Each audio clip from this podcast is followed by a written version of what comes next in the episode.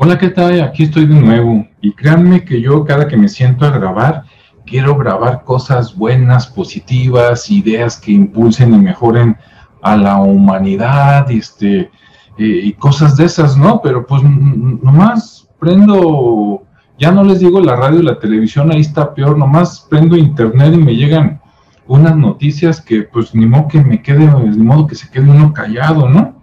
Este, me llegó por aquí un mensajito de un grupo de empresarios, este, pues ok, no voy a decir nombre, eh, supuestamente es una noticia, supongo que de un político de iniciales EM, que dice algo así como lo siguiente, y conste, supongo que lo que me mandan es verídico, capaz de que es falso y uno aquí nada más haciendo el payaso, ¿no?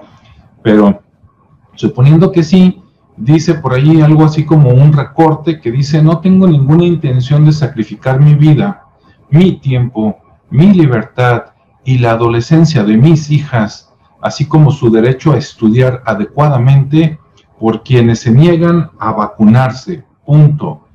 Esta vez se queda usted en casa, no nosotros.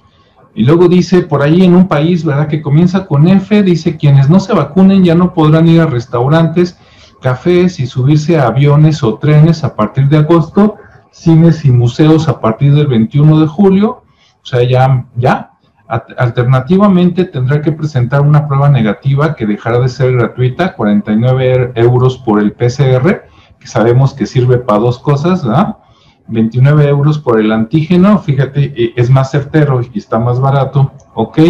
Y luego esa persona que se apellida con M dice, luego anunció la obligación de vacunación para el personal médico y para quienes trabajan en contacto con personas frágiles. Desde el 15 de septiembre, una enfermera que se haya negado a vacunarse ya no tendrá trabajo, ¿no? Ni salario. Ok. Y luego dice, entre comillas, no sé si es de él o de la persona que estaba pasando la nota, no podemos hacer que quienes tienen el sentido cívico de vacunarse carguen con la carga de los inconvenientes, dijo M.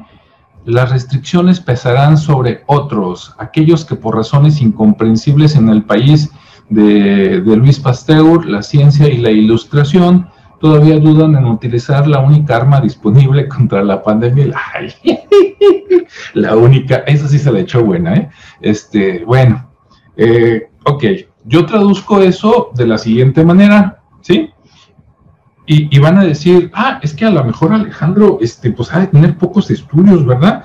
O sea, alguien que estudió una licenciatura, luego una maestría, ¿verdad? Y que se ha desempeñado en empresas nacionales e internacionales y que asesora empresarios, pues ha de valer pura M, ¿verdad? Pero yo lo traduzco eso, o sea, eso es como esto, entendiéndolo de otra manera. Ahí va. Dice, me vacuné, pero no tengo ninguna defensa inmune ni anticuerpos que me protejan en caso de tener contacto con el famoso bicho. Por lo tanto, decido usar todo mi poder enjaulando al personal que votó por mí hasta que todos quedemos igual de indefensos. Porque o esta vacuna no sirve, o todo es mentira, o si no se vacunan, no me llega mi mochada porque yo tengo que llegar a la cuota pactada con alguien que me está pidiendo cuentas y que es más poderoso e importante que los ciudadanos de mi país. ¿No es lo mismo?